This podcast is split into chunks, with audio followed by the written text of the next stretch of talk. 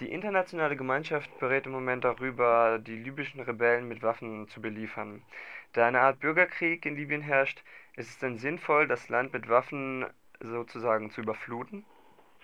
Ja, erstmal zu dieser internationalen Gemeinschaft. Das ist so ein keuscher Ausdruck äh, für die NATO. Der Begriff ist eigentlich erfunden worden im Krieg gegen Jugoslawien, äh, wo, wie bekanntermaßen die NATO völkerrechtlich gebombt hat und dann hat sie sich schnell diese Tarnkappe internationale Gemeinschaft übergezogen und jedes Mal, wenn davon die Rede ist, handelt es sich, wenn man genau hinschaut, eigentlich nur um die NATO. Ich denke, das muss man erstmal wissen. Das Zweite ist, äh, selbst wenn man die äh, völkerrechtlich hochproblematische Resolution 1973 ernst nimmt, mit der ja in Libyen jetzt Krieg geführt wird, das war eine Flugverbotszone mit dem Auftrag, äh, Menschenleben zu schützen. Wenn aber jetzt einseitig Partei genommen wird für eine der beiden Konfliktparteien, dann ist das eine unzulässige Einmischung in innere Angelegenheiten eines Mitgliedstaats der Vereinten Nationen. Ob man Gaddafi mag oder nicht, das steht in dem Augenblick nicht zur Debatte. Hm. Ja, Sie haben ja gerade die Resolution von 1973 genannt. Die kam ja von der UNO und die heißt uh, Responsibility to Protect. Letztes Jahr zum Beispiel hat es in Myanmar ebenfalls Proteste gegen das Militärregime gegeben, ähm, das den Unruhen ebenfalls mit Gewalt ein Ende gesetzt hat. Der Westen und andere Länder waren ja nicht weniger empört, als sie es über die jetzige Lage sind. Legitimiert also die Kette der Revolution der nordafrikanischen Länder das Eingreifen in Krisenregionen, zum Beispiel mit Waffenlieferungen oder einem konkreten Einsatz mit Militär? Äh, rechtfertigt sie auf gar keinen Fall.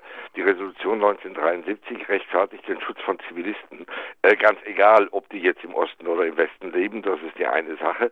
Und die andere Sache ist das äh, Parteinehmen, das Eingreifen zugunsten einer Partei oder gar die Lieferungen von Waffen äh, an Separatisten oder an Aufständische, das ist undenkbar. Stellen Sie sich mal vor, irgendein Staat hätte im 40-jährigen Krieg Großbritanniens gegen die irisch-republikanische Armee dort plötzlich Waffen geliefert, geschweige denn er hätte militärisch interveniert zugunsten der äh, katholischen Iren.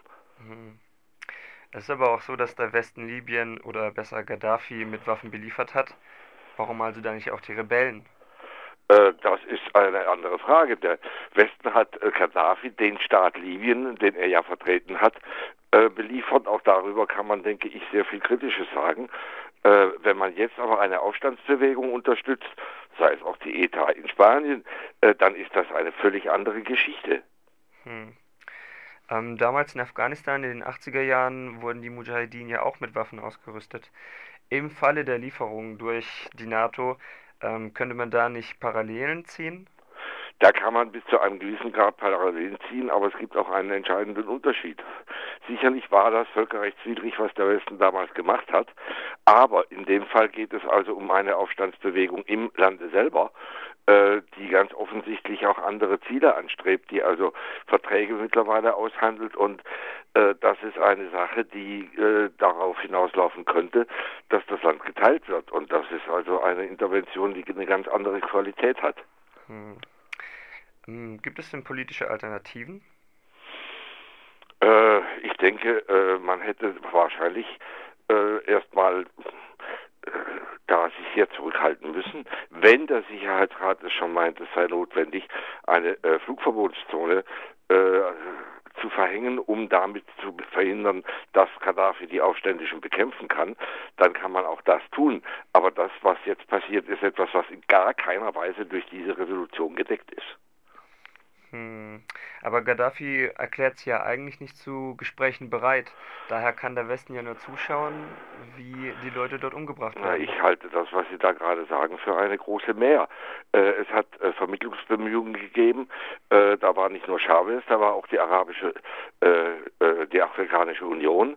Äh, da war das die Zusage von Gaddafi, er würde Beobachter ins Land lassen. Das hat am 19 äh, März auf einer Pressekonferenz Ban Ki-moon mit der Bemerkung abgetan, es sei nicht an der Zeit darüber zu reden.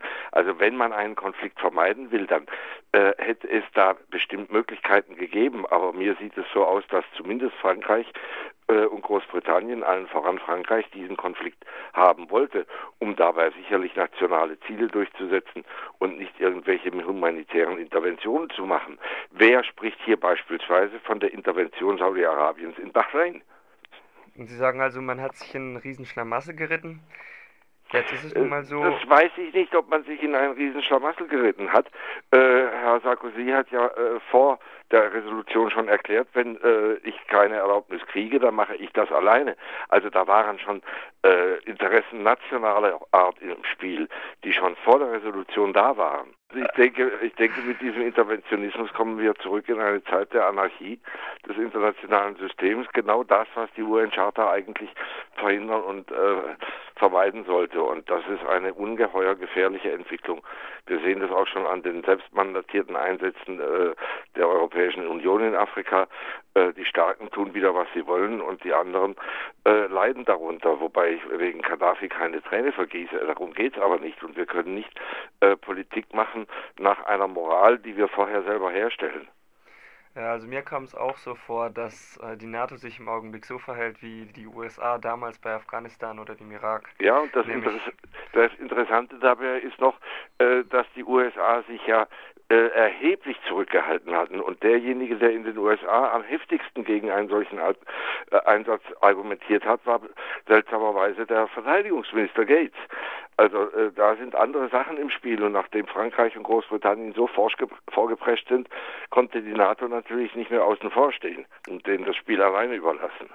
Also die NATO ist eher zögerlich, das haben Sie auch gesehen äh, an ganzen langen Beratungen, wo hinten und vorne nichts äh, bewegt wurde.